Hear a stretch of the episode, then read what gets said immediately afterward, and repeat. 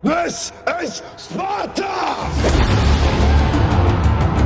Está no ar o podcast Roda de Cinema. I am not in danger, Skyler. I see dead people. Why so serious? Eu estou grávida de Luiz Carlos Prestes. Tadinho é caralho, meu nome agora é Zé Pequeno, porra.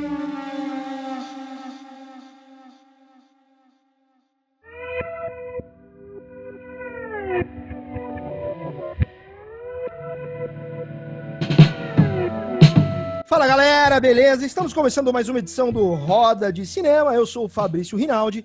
Hoje é 24 do 6, são 8 e 22 da noite. Não sei que hora você está ouvindo isso, mas agora você sabe o nosso horário de gravação.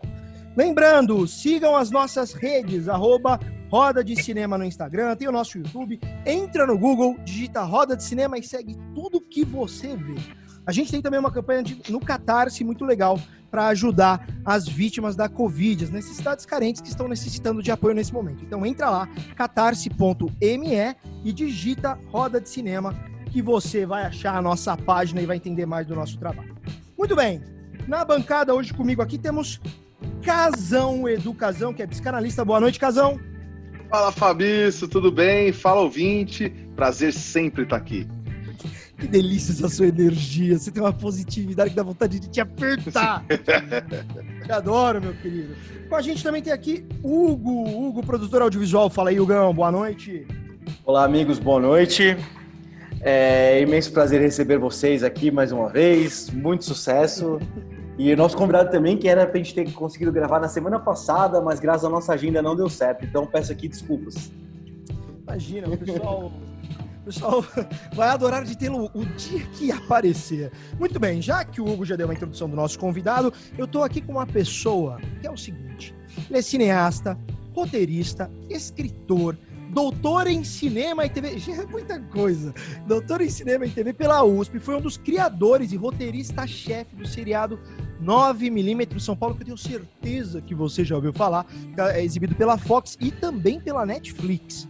Eu estou falando nada mais, nada menos dele. Senhor Newton Canito, boa noite, é um prazer tê-lo aqui, meu querido. Boa noite, um prazer ter vocês aqui, uma galera que eu adoro aí. Dois grandes amigos, Hugo esse agora ficar amigo, mas dois grandes amigos que eu adoro, então é. É isso aí, meu velho. Tem, tem um pessoal que não sabe, mas eu também produzo filmes, etc. E o Newton ele foi o supervisor de um documentário que a gente produziu aqui pela minha produtora, que é o Vida Sem Câncer. Ele foi supervisor de roteiro.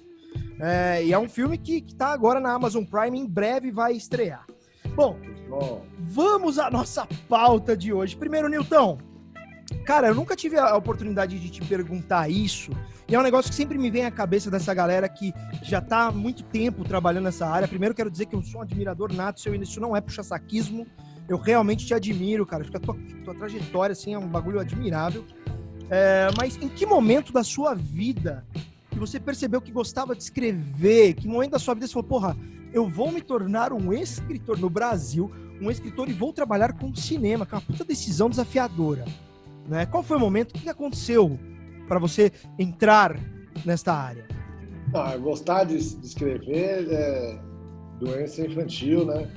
Era criança eu escrevia muito já, então eu tinha um caderno louco, eu já perdi esse caderno, porque eu tinha um romance. Eu lembro que tinha um negócio de lobisomem, eu lembro disso, que eu era louco pra achar esse romance.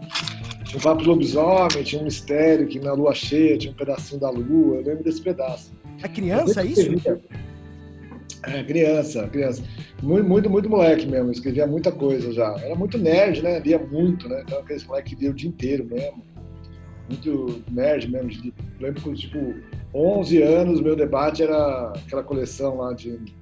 Tinha uma coleção de grandes filósofos.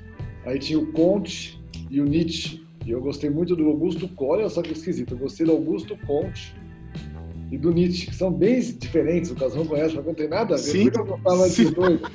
Exato. Eu, eu- eu fazia muito isso, eu fazia, pegava frases soltas, escrevia textos, sempre anárquico, né? Sempre muito anárquico, assim, sempre foi muito livre, pensamento muito livre. Então eu gostava muito de escrever, mas eu fui fazer engenharia, não imaginei que eu podia por uma série de motivos, também família, eu nem era bom de matemática, eu tinha feito curso técnico e tudo, fui fazer engenharia. Aí na engenharia, o caminho foi mais ou menos esse, eu comecei a dar aula de história. Aí, primeiro que na engenharia eu comecei a dar aula de história, essas coisas que, que o mundo era- não era tão chato que nem hoje, hoje está cada vez mais chato o mundo, né? Você É. faz cinema sem fazer cinema, o resto da vida, ser psicanalista, psicanalista. É, cansa isso, não sei porque inventaram isso. Antigamente as pessoas eram mais soltas, assim, eu acho, há 20 anos atrás. Era menos, menos profissional. Aí tinha um negócio que era um cursinho maravilhoso, que era do, do cursinho acadêmico, que você fazia um teste lá e dava aula do que você passava no teste. E eu adorava história, né? Então eu dava aula de engenharia. Eu fazia engenharia na faculdade, tinha 18, 19 anos. E comecei a dar aula num, num cursinho. e o cursinho tinha aluno pra caralho. E Você tinha aula de 19 história. anos? 19 anos. 19 anos, cara. O cursinho 19 deixava o moleque da aula. É muito louco esse lugar. Era maravilhoso, era mega criativo. Aí você virava, eu virei diretor do cursinho. O cursinho tinha um negócio, você virava diretor da escola. Você ganhava uma eleição, aí tinha o diretor pedagógico. Mas era uma loucura, né? Pensando bem. Eu tinha 400 alunos, assim, era uma loucura. E a gente adorava aquilo, então eu ficava, minha vida era aquilo. Então eu dava aula de história.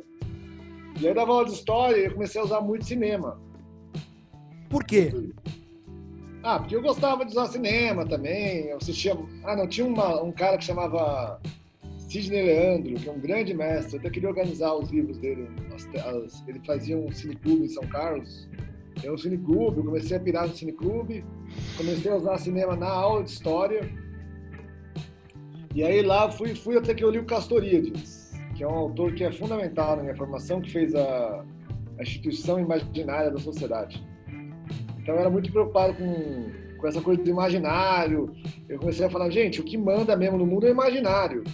Eu, Meu, que não tem esse papo de política, todo esse papo todo. Opa, tá indo prop. Fique aí, calma, calma. Só, Sei só pro pessoal entender, pro pessoal que tá ouvindo. O Casão, Ele que mandou eu mostrou- comprar, ele que mandou comprar, ó. Maravilhoso. O Casão mostrou na.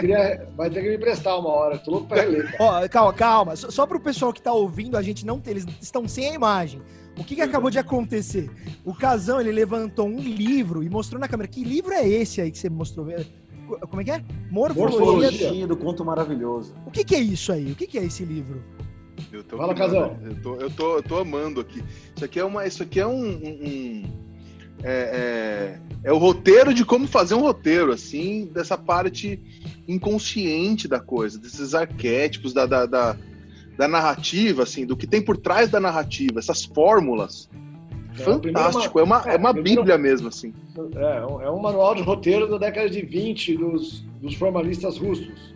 O próprio é um formalista russo, a turma do Einstein, do Bakhtin, aquela galera fodona lá. Então o cara fez estu- estudo sobre os conto, o conto maravilhoso e foi atrás das matrizes míticas. É como se fosse o campo, É. Deus. Mas com uma outra estrutura, como o campo é no poder do mito. E aí quando eu li o próprio, o, o Castoriades, que é um livro de sociologia, mas é um marxista que falou assim, cara, esse negócio aí de luta de classe, blá, blá, blá, que interessa mesmo é o imaginário. Onde você realmente transforma a sociedade é onde que você reforma o imaginário. Se você mudar o imaginário, muda a sociedade. Porque muda o jeito que a pessoa vê a vida. Aí, aí muda, muda tudo. Mas cérebro, louco né? isso, né, cara? É, louco, aí quando eu né? estudei isso, eu falei, cara, esse negócio. Aí come- eu estudava muito história, né? Aí na história eu comecei a ler só a galera de história cultural. Que era o Darton, a galera que eu adoro, eu sou fã de história cultural. Aí eu estava aquela galera falando, meu, que manda aí, nossa, cara, o que que tu com a bobeira agora de política? Todas essas coisas que a gente chama de debate político. O que manda mesmo é se você conseguir fazer obras audiovisuais, filmes que realmente mudam o imaginário das pessoas. Se isso mudar, muda a sociedade. Aí que eu decidi fazer cinema. Então eu já era bastante ambicioso. Queria mudar o mundo mesmo. Agora não, agora eu só quero um emprego mesmo, trabalhar. Naquela época, Só, só um detalhe antes de passar para a pergunta do Casão. naquela época eu tinha essa ambição. quando eu- fiz um. Para quem não sabe, eu já eu, eu sou tenho pós-graduação em coach psicologia positiva. E eu fiz um teste com o Newton. A gente, foi, é, a gente deu uma palestra no Mentores em Cena, que é um, é um evento que aconteceu no Rio de Janeiro. E aí eu, eu- eu fiz um teste lá, psicológico, e o Newton, o resultado dele, isso vou revelar aqui, Newton. Deu como águia, que é um cara extremamente criativo, E, e- e é uma pessoa que realmente tem um, um- um- uma- um formato de mente completamente diferente. Ele vai ver sempre coisas que dificilmente as pessoas veem. E até às vezes é difícil pra ele ter paciência é, é, com, com as pessoas, porque o Newton, ele, ele tá vendo coisa e fala, gente, vocês não Boa. estão vendo? Pelo amor de Deus! Mas, mas pra ele é muito óbvio, pra gente não, velho. Casão, tua pergunta, meu velho, vai lá. Não, é. Primeiro, assim, pra. É, é, porra, eu, se eu tô fazendo algo de cinema é porque o meu mestre tá aqui. Esse é o meu, meu grande mestre. O meu É também, O cara que tá? me direcionou, estuda aqui, faz isso, pá, é, é o cara. O meu não é, mas as provavelmente chances também. É, assim, é. E, e ele fala do, do, do, do, do- do conto, do mito, por isso que é tão importante a gente criar, porque o eu- eu- isso eu aprendi com ele. O- alguém criou o conto, alguém criou o mito, né? É, Eu acho que a gente tem que criar, ele, ele pode falar isso que eu vou provocar um pouquinho dessas histórias para unir o Brasil, aí de, de como criar novas histórias para unir o Brasil, né? Eu queria te perguntar isso e queria emendar uma coisa assim também sobre a escrita, de que o que você mais gostou de escrever e o que às vezes você perdeu o saco de escrever também, né? Perdeu o saco, acho que eu, eu- aqui eu pensei primeiro, eu não posso falar. Cara, aqui você pode falar tudo o que você quiser. Não, mas Aqui deixa- não tem deixa- essa. Suspense, deixa um suspense aí, calma. Tá bom. Aqui você pode, não é você que decide quem pode. Ó, é, é eu- Canito. Cara, é o mercado, é o mercado, é o mercado, é o mundo. Mas, mas voltando aqui, é, duas perguntas bem diferentes. É, a, a- a primeira é do mito, né? Não, o, É do uma frase. Eu li recente isso, eu não conhecia essa frase do Fernando Pessoa. Eu nem, nem conhecia, eu li no Agostinho da Silva, um livro sobre Fernando Pessoa, falando isso com essa clareza, que é um guruzaço, Fernando Pessoa, né? Falando tudo que eu quero é ser criador de mitos, né? E eu tava já nessa conexão mesmo, porque eu demorei um pouco, é um pouco óbvio isso que a gente falou. A gente esquece, né? O debate, ah, Jung, inconsciente coletivo, fala como se fosse. Evidentemente tem um inconsciente coletivo, mas teve alguém que materializou aquilo. Alguém contou a história, então ele sonhou com aquilo, tá bom, mas ele sonhou e contou para alguém. Talvez nem escrevia, era oral, né? Mas não importa, teve a mediação de um artista. Então, teve artistas que criaram histórias que a gente chama de mito, que ficam dois mil anos, três mil anos em cartaz. São histórias que realmente refazem, é, quem entende psicologia, vocês entendem bem, refazem, como vocês sabem, quase se fosse o sistema operacional do cérebro da pessoa. Se a pessoa começa a assistir aquelas histórias, ela muda de vida. Ela tem uma outra vida, ela, são mitos que contam a história. Aí eu falei, meu, na verdade o que nós precisamos é fazer isso. A gente fica muito. Eu escrevi agora um artigo com essa clareza, né? Que eu sempre não tive problema com sucesso, né? Sempre achei sucesso uma coisa, sempre não, mas faz uns bons 20 anos aí que eu já acho, não tenho problema de querer sucesso. Mas o sucesso de verdade hoje é ser criador de mitos, né?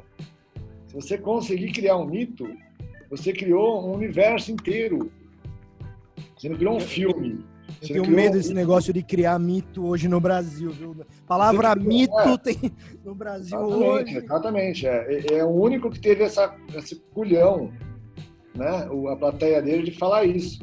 Que os outros ficam achando que a questão é política. E a questão não é política mais. A questão está longe de ser política. As questões que nós estamos vivendo agora são civilizacionais, são questões existenciais, são questões. Tem gente que chama de metacrise, né? Não é uma crise em si, é a crise da crise, a crise do sentido. A gente está vivendo uma crise de sentido. A gente está vivendo uma crise de sentido porque caiu a fé que nós tínhamos na felicidade via consumo. Essa que foi, alguns chamam de monoteísmo de capital, né? Então, o monoteísmo do capital, que era uma crença de que você consumindo ia ser feliz, já não está mais funcionando. Então, as pessoas estão buscando outras alternativas para a felicidade delas. E aí que entra a ficção. Se a ficção não responde isso, se a gente não cria boas ficções, as pessoas vão criar fake news. A gente vê ficar é culpando os malucos, os malucos só estão pegando brecha. Os malucos estão pegando brecha de coisas que nós não fizemos. Porque é na ficção que você tem a, capacidade de, de sonhar para o futuro, de ver saídas para o futuro. É a ficção que te dá isso. Você tira das pessoas a, a boa ficção, a capacidade de ver o futuro, você não consegue mais viver, você fica desesperado. A ficção é também, nas narrativas, o lugar onde você tem empatia pelo outro. Boa parte do trabalho do autor é ter empatia pelo outro. Se a gente vai fazer um filme sobre qualquer coisa, sobre política brasileira, eu, como artista, posso ter minha opinião, como pessoa, como cidadão. Como roteirista, a minha opinião é que o filme tem que ser bom, para o filme ser bom, eu tenho que ter essa empatia com quem eu não concordo. Isso é o base, é a base, é a base da ficção. Eu fico impressionado com os artistas, às vezes, estão ativistas demais. Estão muito ativistas. Você acha ruim o artista ser, ser ativista? O artista tem que ser artivista. É o nome do artista, já é artivista. Ele é artivista. A arte é uma causa em si. Ela é muito maior do que qualquer outra causa. Eu, estou com, eu tenho certeza absoluta disso. As pessoas tratam a arte como se quisessem aparelhar a arte para alguma coisa, que é uma ideologia, que são ismos. Isso só dá arte. Todos os ismos, por definição, é um sufixo de ideologia. O ismo é um sufixo que vem da ideologia, comunismo, etc. É tudo, é tudo ideologia. Você aparelhar a arte para a ideologia, você está tirando a complexidade da arte. A arte ela é interessante quando ela é dialógica. Isso tem no Bakhtin, que é um autor maravilhoso, que é também é formalista russo, amigo do próprio. Ele fez vários livros sobre, ele chamava dialogismo, né? Dialogismo é a capacidade da narrativa de entrar em pontos de vista de outras pessoas e ficar uma narrativa complexa, que é muito além de qualquer narrativa ideológica ou, ou, ou que prega alguma causa.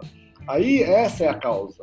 É a causa de ver como a vida é tão diversa, tão maravilhosa e as pessoas são tão complexas que nós só, só, só nos resta amar a vida, só nos resta viver bem. Isso é que a arte nos coloca. Se você consegue fazer uma arte boa, é nesse lugar. Ah, para isso você tem que estar tá desapegado de raiva, desapegado disso. Tem que realmente ter algum nível ali de espiritualidade. Por isso que eu acho que a, a formação do artista está muito pouco espiritualizada. A arte sempre foi ligada à espiritualidade. Não sei em que momento a gente separou tanto a arte da espiritualidade. Mas nesse momento que a gente separou, a gente começou a fazer uma arte muito muito baixa vibração mesmo, muita, muito, muita muita opinião, muita gente querendo dar opinião, inteligente, aí todo mundo quer ser inteligente. Inteligente, querido.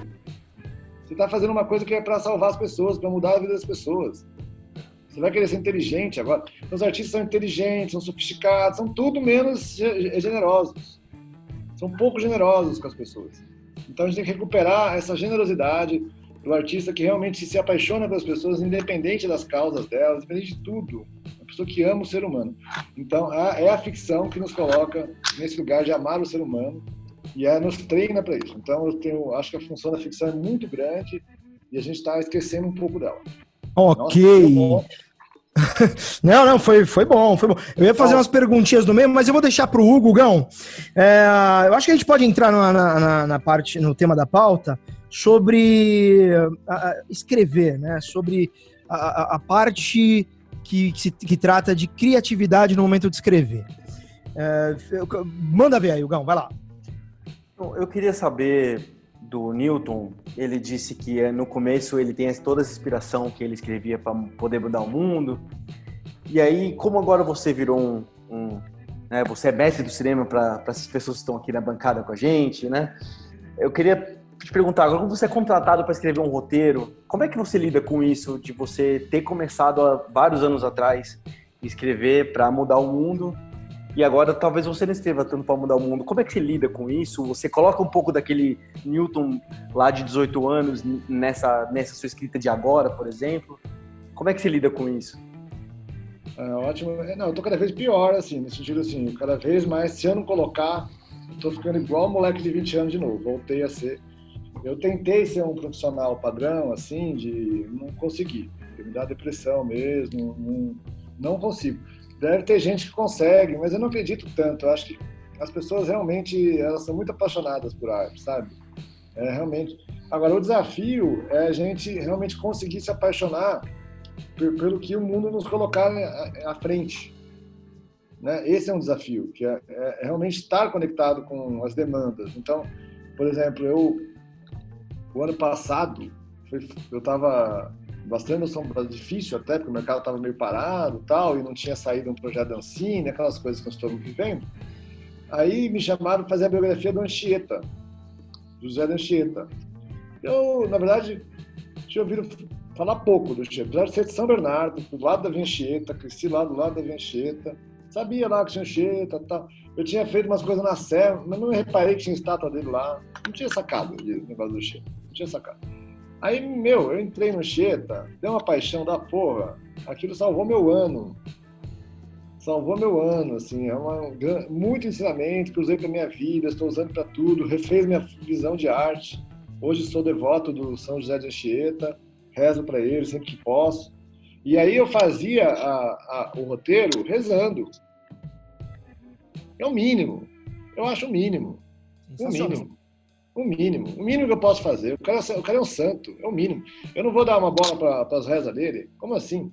Na biografia dele, o mínimo que eu posso fazer é ter um pouco de fé nesse cara. E é claro que eu li as coisas críticas, e tem muita crítica aos jesuítas, à colonização indígena, tem um monte de debates, assim, eu li tudo, li livro negro dos jesuítas, tudo. Não tirou a minha paixão por Anchieta. Então, estou falando assim, até quando você é contratado, você tem que tentar, pelo menos, ter uma imersão naquela história e se apaixonar. Isso se aplicou tanto a Anchieta para mim quanto a fazer policiais assassinos. Policiais assassinos é outra categoria e eu fiz filmes sobre policiais assassinos e realmente é, é bastante, é bem complexo, é descer aos infernos, né? É literalmente descer aos infernos. E, mas é isso, você começa a, a entender a cabeça daqueles caras, que qualquer autor decente faz quando vai criar um psicopata. Então ele tem que ter essa capacidade. Por isso que é muito difícil, é uma área que você corre muito risco existencial. Se você não está Você se envolve, né? existencial, não é uma boa área. Se você quer manter a sua identidade exatamente como ela é, não vire escritor. Não vire, não é um bom emprego. Se você quer tem apego para a sua identidade, para as suas opiniões, não é um bom emprego, porque o bom escritor, ele realmente se imerge tanto naquilo que ele pode mudar de opinião, ele pode deixar de ser ele. É isso que, na verdade, é isso que a gente quer. Afinal, a gente busca a metamorfose ambulante. Mas então é uma área que é assim. Então, mesmo em trabalhos profissionais, assim, qualquer que seja, profissionais que eu digo que eu sou contratado sem ter a ideia inicial, tem me inspirado muito e eu tenho agradecido a não ter tido a minha ideia inicial. Eu tenho reparado que as minhas ideias que estão me chamando são melhores que as minhas. Então, às vezes, a, não, que é a vida, a vida é assim. Eu, eu, eu sou meio repetitivo, fico repetindo meus assuntos, aquelas coisas que eu tenho mania. Aí o cara me chama para uma coisa que eu não esperava, se eu realmente me entregar, aquilo fica uma. Por isso que tem que, tem que ganhar bem também. Se entregar nesse nível tem que ganhar bem também. Porque o pessoal hoje em dia quer pagar muito pouco, aí fica aquela coisa precarizada, que todo mundo faz um pouco, tudo superficial, e é o que nos dá desespero, tristeza, o que dá depressão no artista é fazer algo superficial. A gente não quer mais fazer coisas superficiais, porque não tem sentido. A gente quer se apaixonar pelo que a gente faz. Né? Ô, então, gente mas- ganhar um pouco mais, porque ganhar pau também, não dá. Mas, como eu tive as condições ali, agradecido, inclusive, ao pessoal que contratou, que é uma TV católica, a TV Novo Mundo, faz um trabalho maravilhoso, os caras, impressionadíssimos, os caras, virei fã. E é uns caras que me contrataram, me salvaram o ano e, ao mesmo tempo, eu aprendi demais. Então, foi muito bom. E, e- e você, cara, você já teve algum bloqueio criativo daquele tipo, você tem que escrever, mas, cara, não tá saindo. E o que, que você fez? Já deve ter tido isso, óbvio. Mas o que, que você fez pra sair disso? É, não vai ficar apegado ao seu bloqueio, né? Eu acho um trânsito esse negócio de bloqueio criativo. Ficar apegado ao bloqueio, que é isso? Apegado ao bloqueio. Eu, eu- eu não tenho muitos, não, de verdade, porque às vezes que eu tô sem vontade, eu paro, porque eu. Agora é isso, é uma área difícil, você tem que escrever a hora que vem, é um negócio que é difícil, né? Teve, Então, teve eu uma. bloqueio Ah. criativo, eu leio, eu vou bater papo com meus amigos, eu vou ler sobre o assunto, né? Eu sei lá, vou ver filmes sobre. é, é, não, não chega porque. Agora, às vezes a pessoa tem bloqueio porque não tem conhecimento da técnica. Uhum. Aí não é um bloqueio criativo, é um bloqueio técnico mesmo. Assim. Então é bloqueio técnico. Isso acontece muito, a pessoa "Ah, não consigo escrever, mas não tem como ela escrever, ela não sabe a técnica. Então também é difícil também. Aí fala, ah, querido, você não sabe a técnica. Porque é uma área que se você não tem a manha, qualquer área, aliás, né? Se você não tem a manha da técnica, não adianta, você não tem como criar, não tem a manha da técnica. Aí é uma coisa técnica. Aí como é que você pega a manha da técnica? É estudando mesmo, não é escrevendo. Só ficar, ficar escrevendo, escrevendo, não adianta escrever, tem que se estudar. Sim, Fazer sim. Aí, E- antes de escrever. Aí você tá, não, tô com bloqueio, tá bloqueio, não, você não estudou. Entendeu? Então vai estudar primeiro, que às vezes você pega e resolve. Mas Teve- fora isso, às vezes dá, é Ah. encher a cara mesmo. Acho que encher a cara também é uma técnica ótima. Teve uma vez eu ouvi um cara dizer assim: escrever ou é muito fácil ou é impossível, porque é um. Segundo essa pessoa, é um talento que a pessoa tem. é- é- o que contradiz o que você acabou de dizer. Então, você acredita piamente que a pessoa ela, ela não é, ela não é uma pessoa que lê, ela não é uma pessoa que o cara nunca escreveu. Ele pode aprender a partir de uma técnica e a partir de um ritual de leituras, de estudos. Ah, claro. Não, pode, lógico. Mas é, é esquisito. O cara vai, ele quer escrever, mas nunca leu também. É estranho, né? Eu, eu acho que é um trabalho de gente que é intelectual, assim. Não é um trabalho para qualquer um. Tem gente que tem gente que é intelectual. Intelectual gosta de ler, gosta de ficar lendo, essas coisas. Gosta de ver, fazer link. Aí o cara agora tá meio na moda, ouviram falar que ganha bem, tal. Aí fica todo mundo querendo ser. Normal também.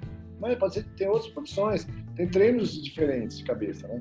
É claro que qualquer coisa, eu sou daqueles que eu acho, por exemplo, eu sou ruim com imagem, né? Ruim, não tenho uma visão de imagem. Né? Eu não fiquei vendo quadros de artes plásticas, não tenho uma formação visual, não tenho essa formação. Meu cérebro não ficou treinado para isso. Então, eu consigo fazer direção, eu faço bem enquadramento dramático, que a gente fala, né? A função dramática do quadro, eu saco bem. Mas a coisa estética, sabe? De botar um quadro lindo, eu não, não tenho essa visão, esse software. É claro que se eu ficasse me formando, estudando artes plásticas, indo em museu, vendo quadro que nem louco, eu ia, podia desenvolver isso aí. Mas são alguns anos. Eu não acho que é uma coisa rápida, não. E agora, então, escrever é igual. Isso demora uns anos. Assim, anos de estudo, não anos de prática, não. Anos de estudar mesmo, ficar estudando, lendo. Aí, quem sabe, você desenvolve. Mas eu não acho que é uma coisa rápida. Agora, é um trabalho de intelectual. A gente fala muito de roteirista, tem uma parte técnica, mas tem uma parte que não é exatamente técnica, é intelectual que a gente fala. O cara tem uma visão de mundo. Existe um certo desprestígio do intelectual, isso é bobagem. O cara tem que ter uma visão de mundo. Não é à toa que o Padilha fez grande sucesso adaptando Luiz Eduardo Soares, porque o Padilha é um intelectual que respeita intelectuais é, e faz interpretações do Brasil. Então, essa coisa de fazer filme que não sabe por que está fazendo, por que, que é, não, não é assim. Não é assim. Uhum. Tá? É, tem que fazer sabendo o que, que é. Quem sabe o que, que é? Intelectual. Intelectual que entende. Que intelectual ficou uma palavra muito desgastada, ficou chato, ficou vinculado a coisa chata. Isso não tem nada a ver, isso é uma viagem, porque os intelectuais ficaram chatos por causa da universidade. Mas é uma coisa da universidade, é um problema, aliás, gravíssimo. A universidade ficou chata, ficou técnica, ficou careta, burocrática. Mas o intelectual verdadeiro é o cara que interpreta, é o cara que tem a visão. E o, o artista tem a visão. Ele tem que acer- acertar a demanda imaginária. Que é um grande debate, de verdade, é você acertar a demanda imaginária. Se Misturar o acertar- academicismo com o intelectual, né? É, academicismo é uma chatice, né? É chato pra Você caramba. não pode é. errar, você não pode errar nada, É, que dar um monte de coisa antes de é. falar. Não tem nada a ver, isso é um horror. O intelectual é o cara que tem a visão, o cara que faz uma síntese, que faz uma hipótese. É- Essa coisa, o artista é isso. O artista ele tem uma, algo a dizer que ninguém disse. E, e tem, te garanto, tem coisas infinitas a serem ditas que ninguém disse. O que, que ainda não foi produzido até agora que ninguém disse, se você tivesse que escolher uma coisa? Não, uma coisa agora. Não, não sei. algo- é. O que me veio agora na cabeça? Tá faltando, me veio na cabeça, tá faltando um filme que a gente tem uma tradição de sucessos que ninguém tá fazendo, que é a porno chanchada espírita.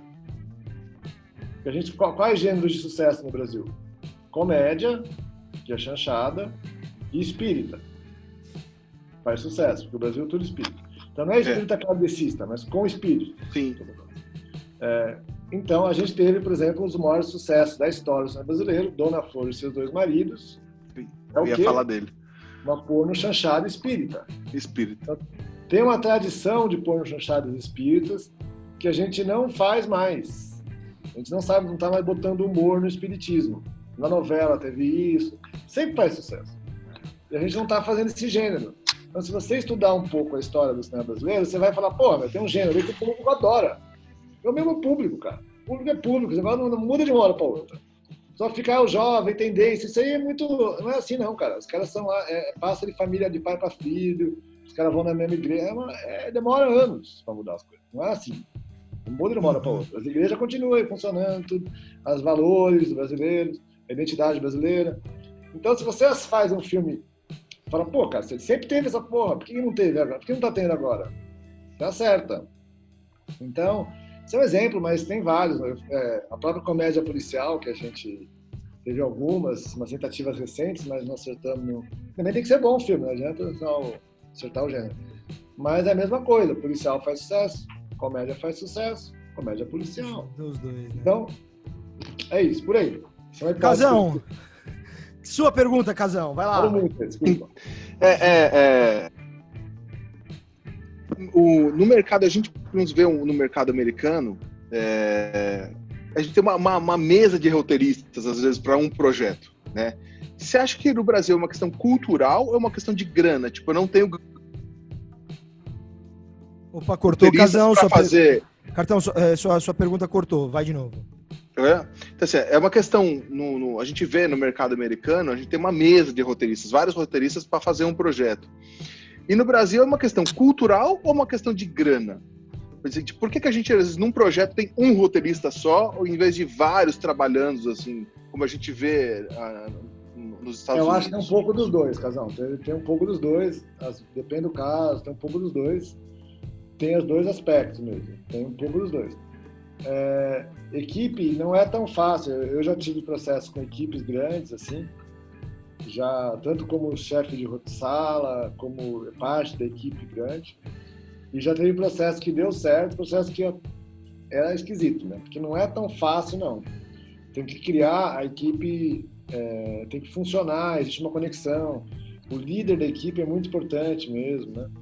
Aqui no Brasil, eles começaram a usar o conceito de sala de roteiro, em alguns casos, simplesmente para tirar o crédito do autor. Então não tem autor principal. Você pega algumas, vários projetos, aquelas séries, e fala, quem que é o autor principal dessa série? Não tem. É uma merda, isso é uma merda, cara. Isso não dá certo. Eu já, já vi processos assim, falando, não dá certo, amigo, não dá certo. Porque tem que ter uma visão autoral. A equipe está a serviço da visão autoral. As pessoas pensam que visão autoral, é, aqui no Brasil, foi confundido com ser anti-mercado. Isso é uma bobagem que vem do Glauber, né? Os filmes de maior sucesso dos Estados Unidos são todos filmes autorais. É o Batman é do Tim Burton. Os filmes são de autores, as séries têm autores. O Ryan Murphy garante a autoria da série. E aquela autoria da série é que dá o, o resultado da série. Quando ele não está junto, perde. Então, é importante ter visão autoral. Então, a sala de roteiro, aqui no Brasil, às vezes foi usada simplesmente para contratar um monte de estagiários e fingir que eles são autores. O diretor ou o produtor é, ir lá no final e mexer. Aí os caras ficam trabalhando, às vezes, quatro, cinco meses, o diretor chega na hora e mexe, sem ter participado da sala. Isso é simplesmente, assim, é tipo... É tipo E nos Estados Unidos isso não é acontece, difícil, certo? cuidar, é difícil ter uma palavra que não é ignorância. É difícil uma palavra. assim, é, é difícil, viu? Realmente é, é triste ver acontecer isso. Frustrou muitos roteiristas.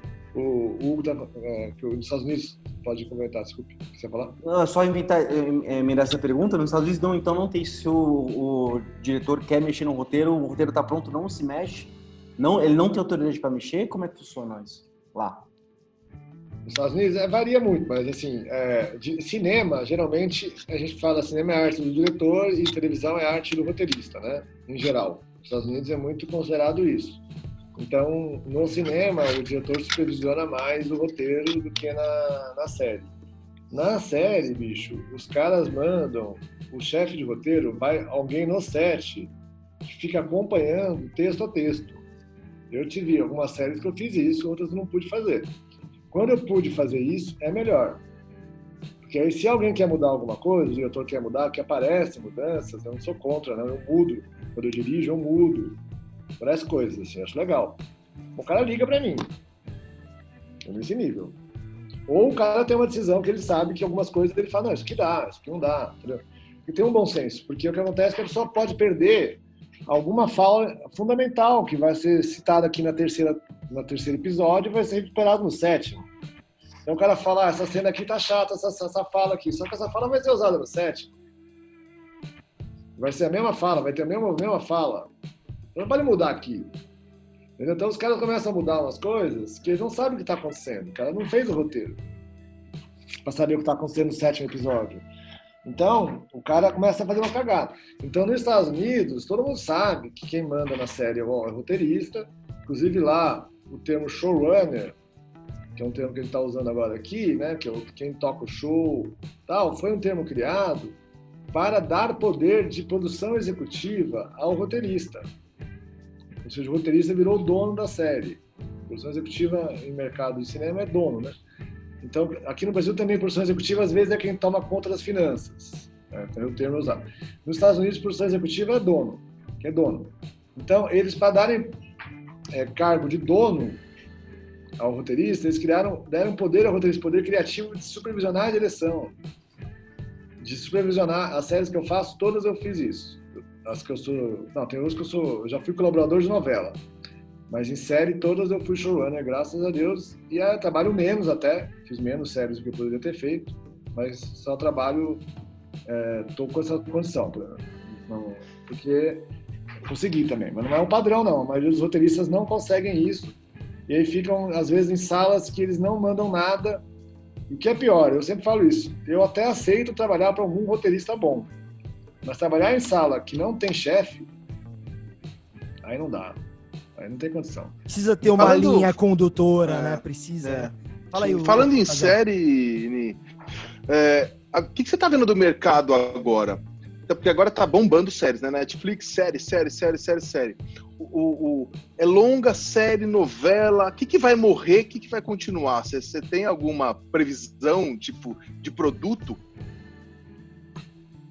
Ah, que, é o caminho é, desses é. produtos, assim? Ah, a gente falava, por exemplo, é claro que o padrão de novela é,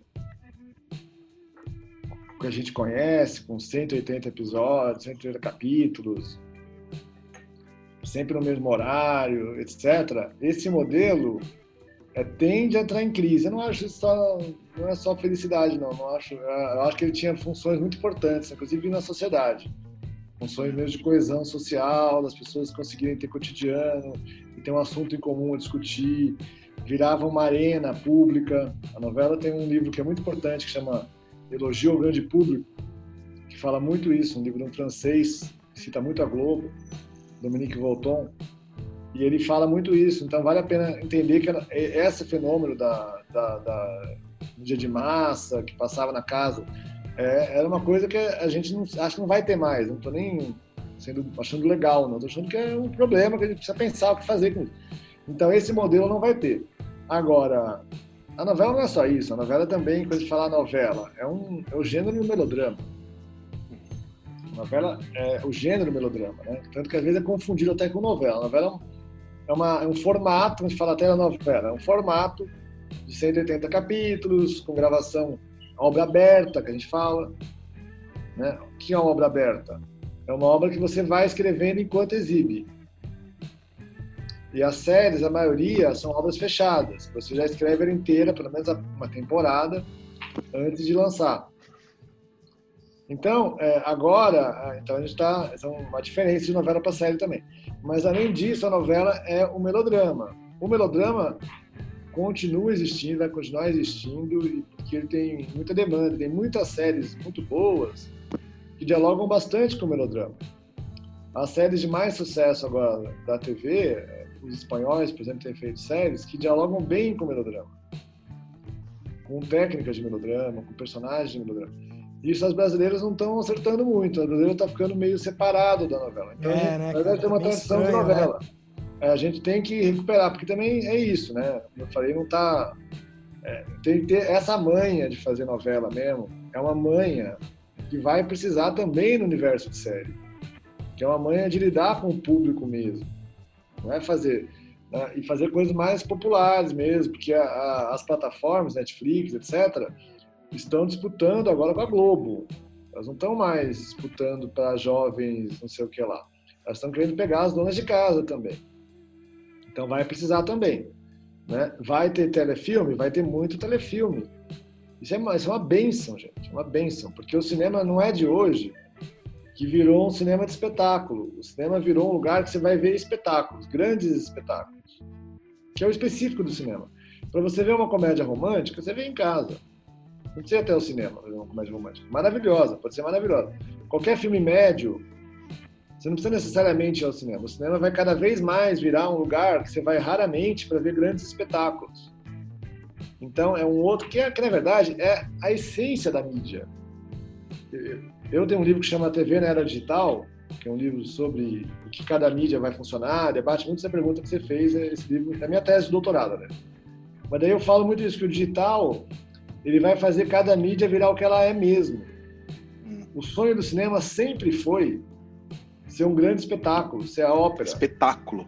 É, ser a ópera, ser a arte total. Eles falavam é o grande isso. evento, né? É o grande, grande evento, evento é, é, o cinema, né?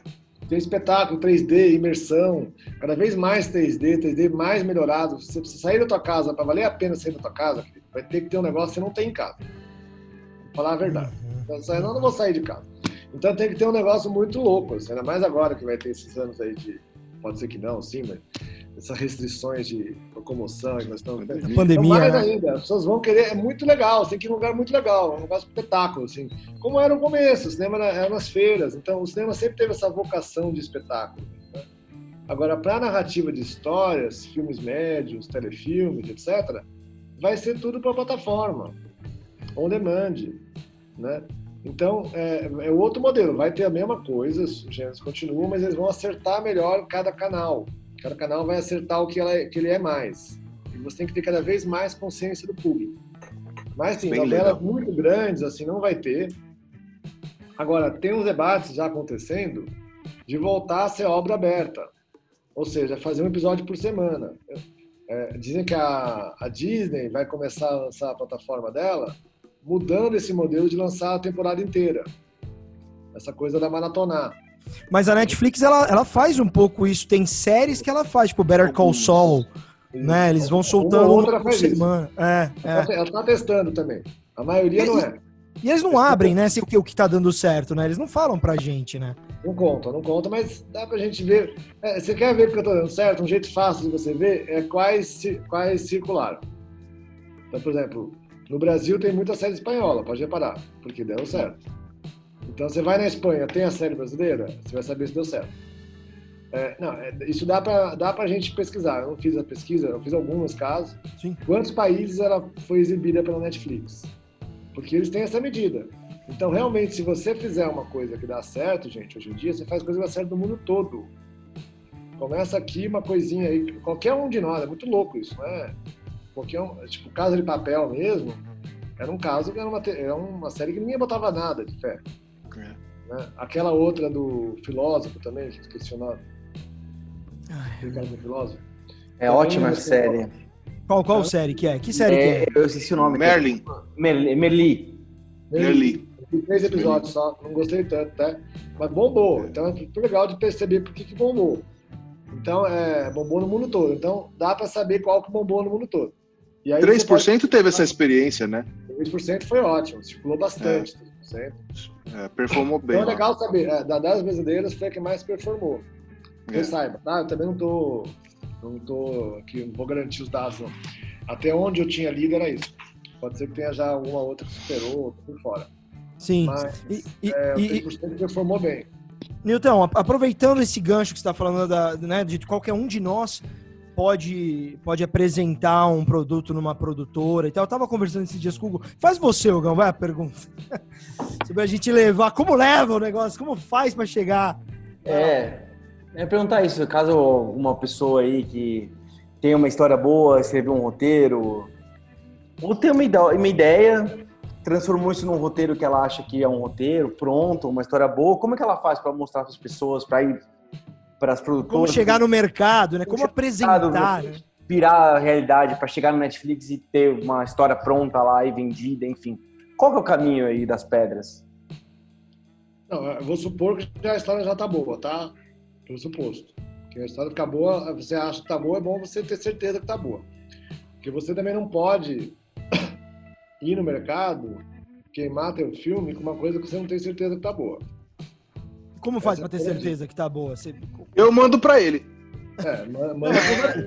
É um tipo de alguém, serviço, tá? Faz curso, conversa com alguém que entende um pouco mais do mercado. Não dá para ter certeza absoluta, nunca, tô falando assim, né? Lógico. Mas é claro, pessoas do mercado têm uma ideia melhor se tá boa, porque às vezes é vexame mesmo. Você acha que tá boa porque a ideia é boa tal, mas, mas falta umas coisinhas. E é vexame. E não tem por que faltar. É normal faltar, você não sabe. Não é o principal também. Mas assim, às vezes Pode ser falta, trabalhada tal. melhor, né?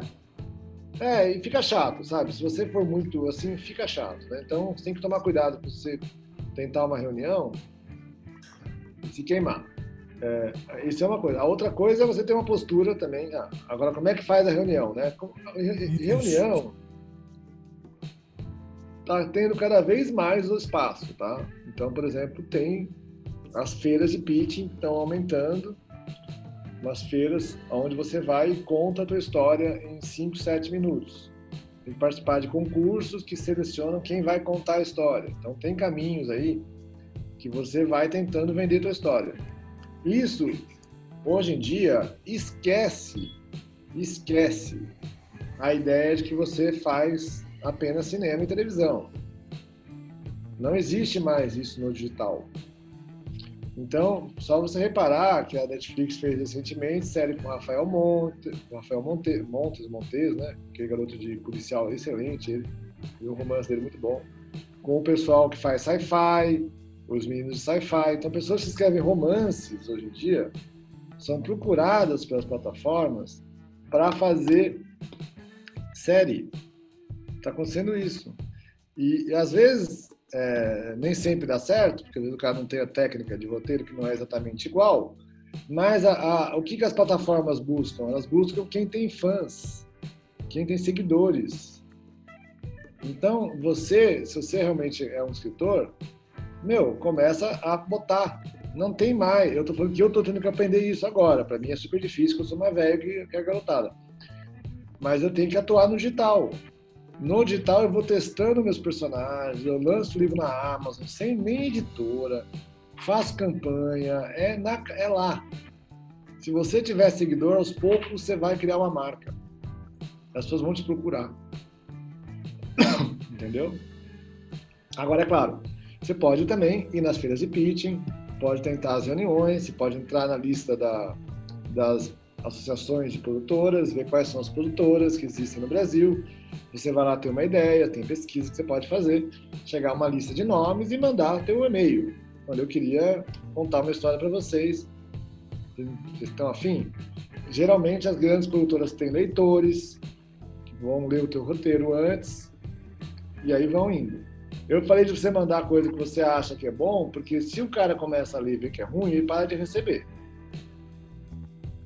Então é que nem qualquer negócio. Você vai mandar uma, tipo, a minha, a minha esposa vende comida. Você vai começar a mandar comida ruim em 3, 4, o cara vai comprar mais. É simples assim. É normal também. O cara vai ficar lá, ah, vou dar outra chance para ele, porque eu já comprei, já vi, já estava ruim. Já... Então o cara mesmo sem comprar, ele não vai querer mais. Então não vale a pena você mandar o que você não tem certeza que é bom. Mas se você tiver certeza que é bom, tem caminho sim, não posso dar todos, mas dá para cavar. Ô, ô, Nilton, aproveitando isso, então vamos lá. Você tem produto que, ok, você se certificou com colegas, você fez um curso, apresentou para o Newton Canito, você pode chegar para o Newton Canito, pagar uma curadoria, e tá lá, o produto tá bacana. Aí você chega na plataforma é, e apresenta. Como, como negociar valores com esses caras? Que tipo de valor é justo?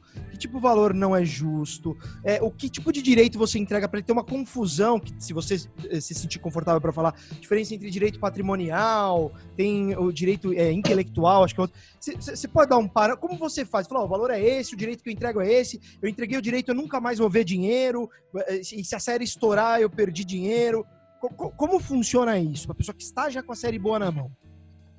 É, varia muito do teu poder de negociação, né? Tipo, eu consegui em algumas séries negociar é, coisas muito boas, negociar, por exemplo... Uma média, não precisa dar valor exato. Uma média, não, ou se também não quiser falar valor. valor. Tipo, o valor de mercado americano, fala do Isso. meu também. O valor de mercado americano, por exemplo, para roteiro, é de 6 a 7% da verba, do orçamento do projeto.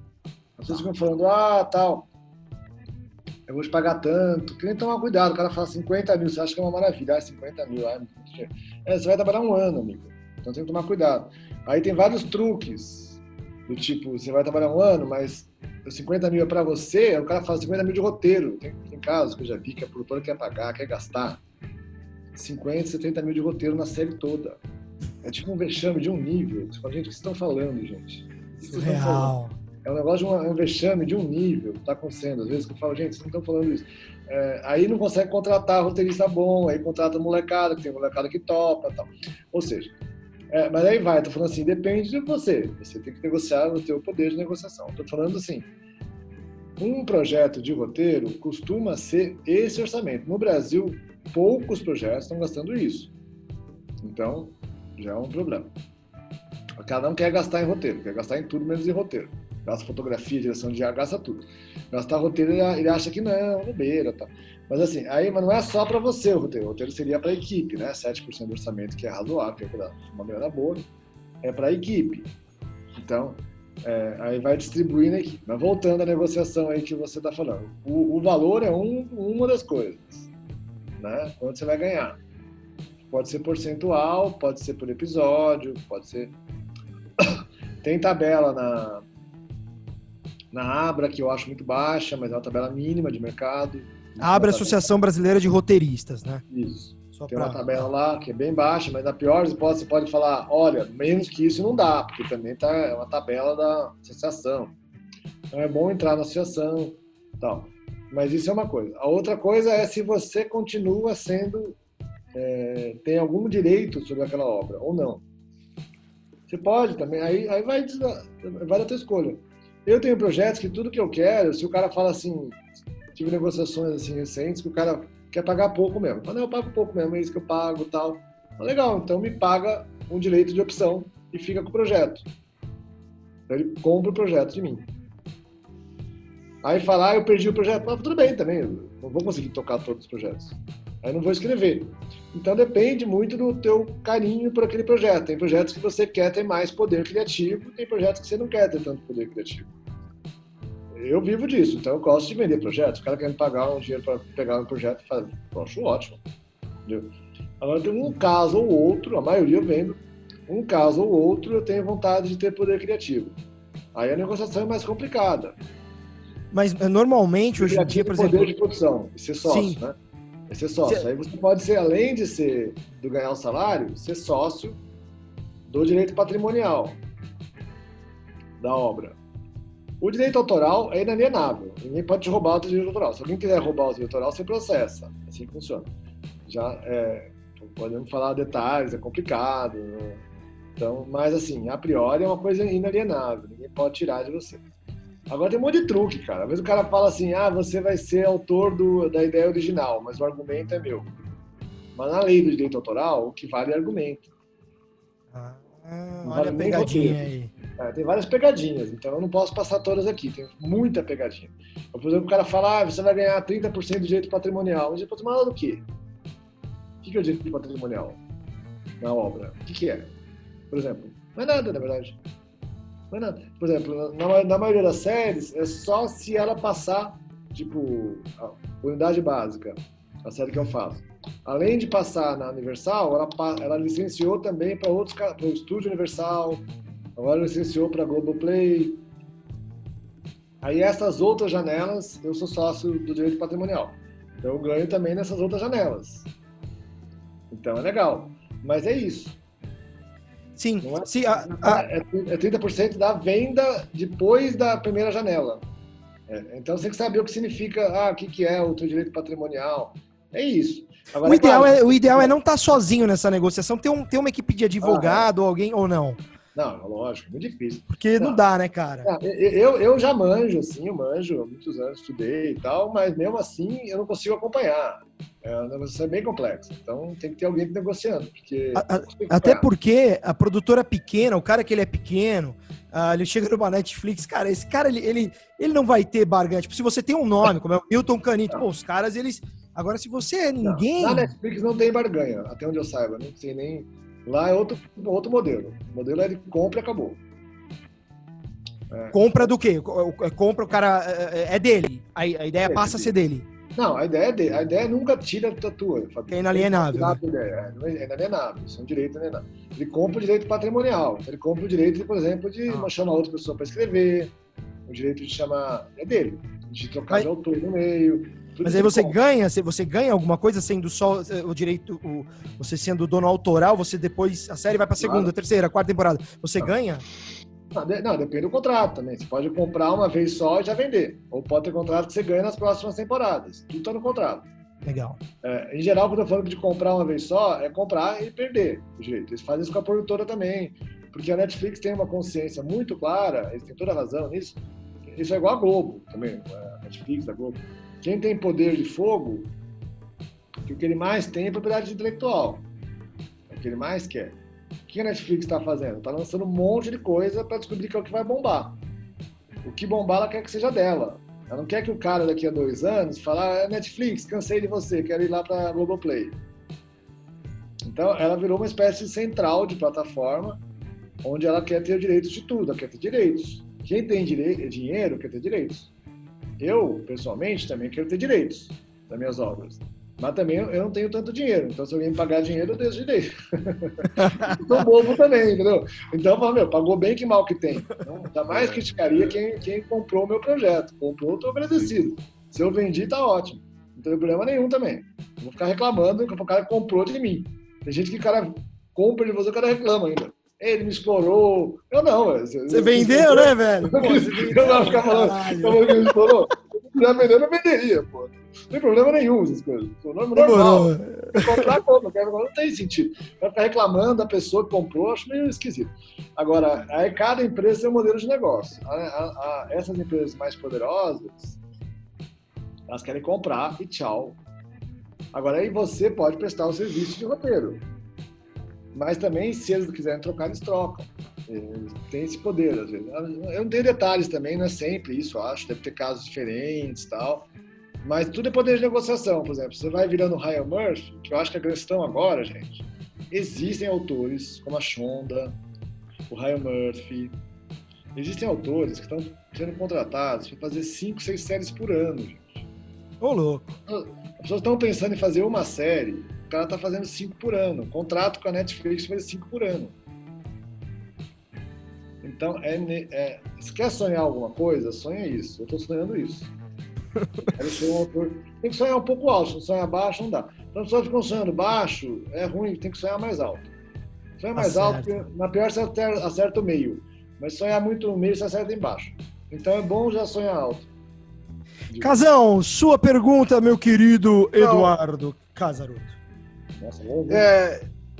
É, né? É, Não, é uma aula, né, velho? Uma aula. É uma aula, é uma, uma grande aula, é uma grande aula. Porra. O que, que o, o, o cinema brasileiro, o audiovisual brasileiro tem que não tem no resto do mundo? Nossa, A O gente que, que a gente tem a ensinar, né? É, a gente tem algum diferencial que a gente só encontra aqui, a gente faz um jeito que só, ou um tema, alguma coisa que só tem aqui, que não tem no resto do mundo. Tem ou não tem? É, o que me veio muito é Ginga, né? O que me veio Ginga. E Ginga me veio também, veio de prima, assim, pensando agora. É, Ginga é várias coisas, né? Ginga é, na história do cinema brasileiro, as suas pensando soluções técnicas que barateiam a coisa de realizar. Isso tem a ver com o conceito de estética da fome, mas isso também é aplicado a comédias lúdicas, a terror do Mojica, ou seja, uma coisa de essa capacidade de ginga até na, na criação da linguagem, da tecnologia, tal. E também o principal é o brasileiro, né?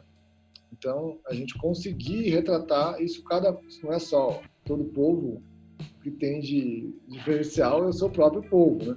Então essa identidade que a gente tem que tentar e tem a ver com a ginga. Eu acredito muito nisso. A identidade brasileira tem a ver com a ginga eu fico meio triste às vezes quando a gente começa a ter conflitos, às vezes com personagens que não são xinga, não sabe capoeira, né? os caras são muito muito rígidos, né? Então a gente, eu acho que a gente pode buscar aí uma dramaturgia. Não sei se estamos fazendo isso, não, não tenho certeza, não, não tenho. Mas a gente poderia buscar. Eu acho que essa coisa de buscar essa identidade brasileira não é porque a gente quer fazer sucesso no Brasil, não, gente. Uhum. Tem gente que confunde isso, fala, não, eu não quero fazer, quero fazer sucesso no mundo todo. Lógico que eu quero fazer sucesso no mundo todo. Evidente.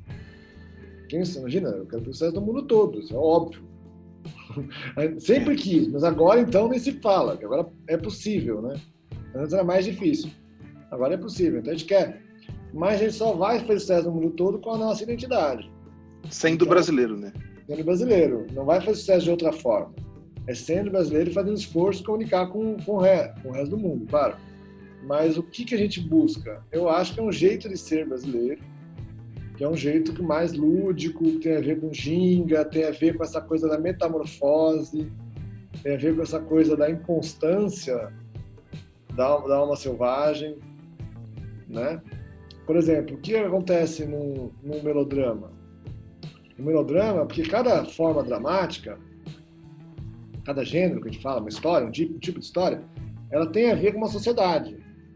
As pessoas não, às vezes não sabem isso. Tem naquele livro próprio que até te indiquei também.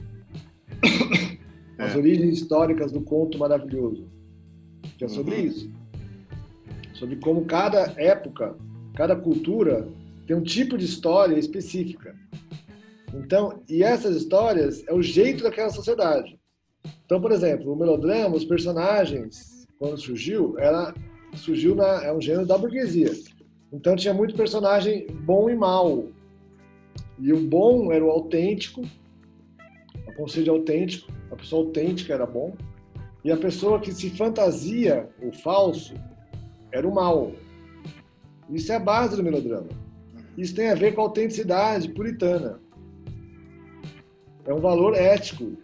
Não sei se está muito complexo pegar isso, mas da filosofia protestante, puritana. Isso é uma, é uma visão de mundo dos puritanos.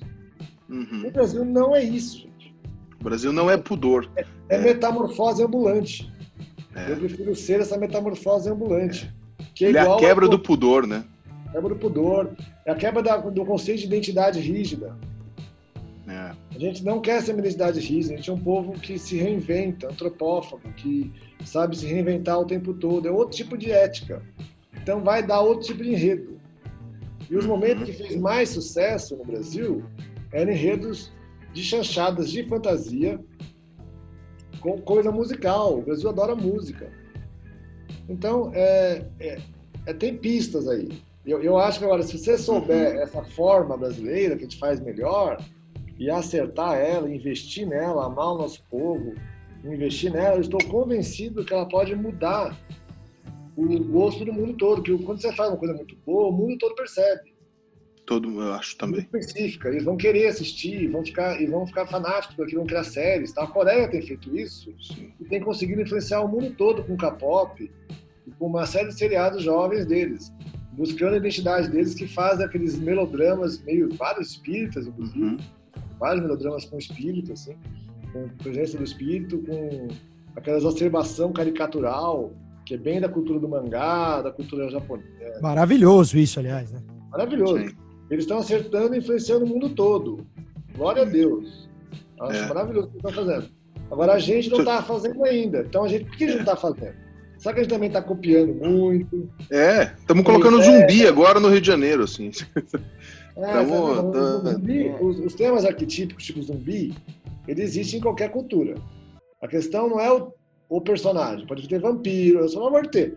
A questão não colocando é alegria, colocando grupo, colocando sexualidade, colocando essa, essa identidade do brasileiro, pode colocar o zumbi que, que boa também. É, é isso que eu acho.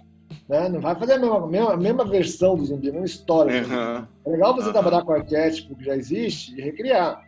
Não Legal. contar o mesmo jeito a Com a identidade brasileira. Eu não vi essa série, então não sei como é que tá, na verdade, não sei.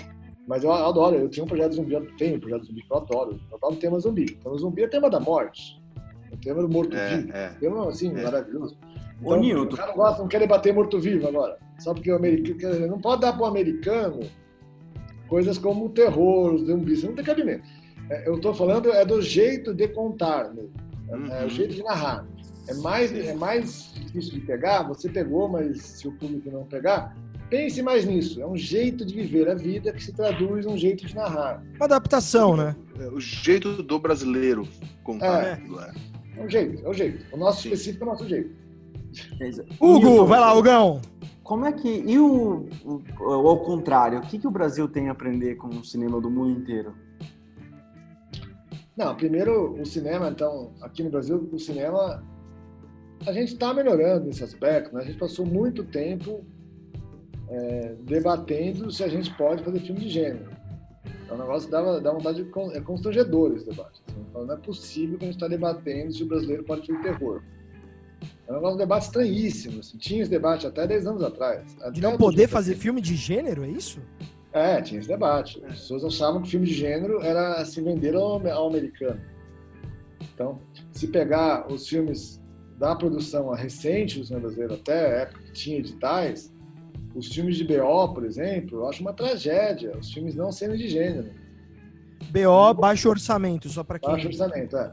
No, no Brasil, a gente confundiu o baixo orçamento com filme autoral e não narrativo. Eu não sei de onde veio isso. Isso foi uma construção ideológica nossa. A gente inventou isso. Não tem, não tem nenhum link isso. Nos Estados Unidos, filmes de baixo orçamento são filmes de gênero para telefilme. É isso que é. A gente fala baixo também, é filme de gênero. Filme de alto orçamento é filme de autor. Eles têm tanto dinheiro que. É assim, filme de gênero é filme de baixo orçamento, a gente fala, ah, telefilme e tal, filme de baixo orçamento. Então, aqui no Brasil, a gente começou a fazer muito filme não narrativo, que tinha um problema até com a narrativa.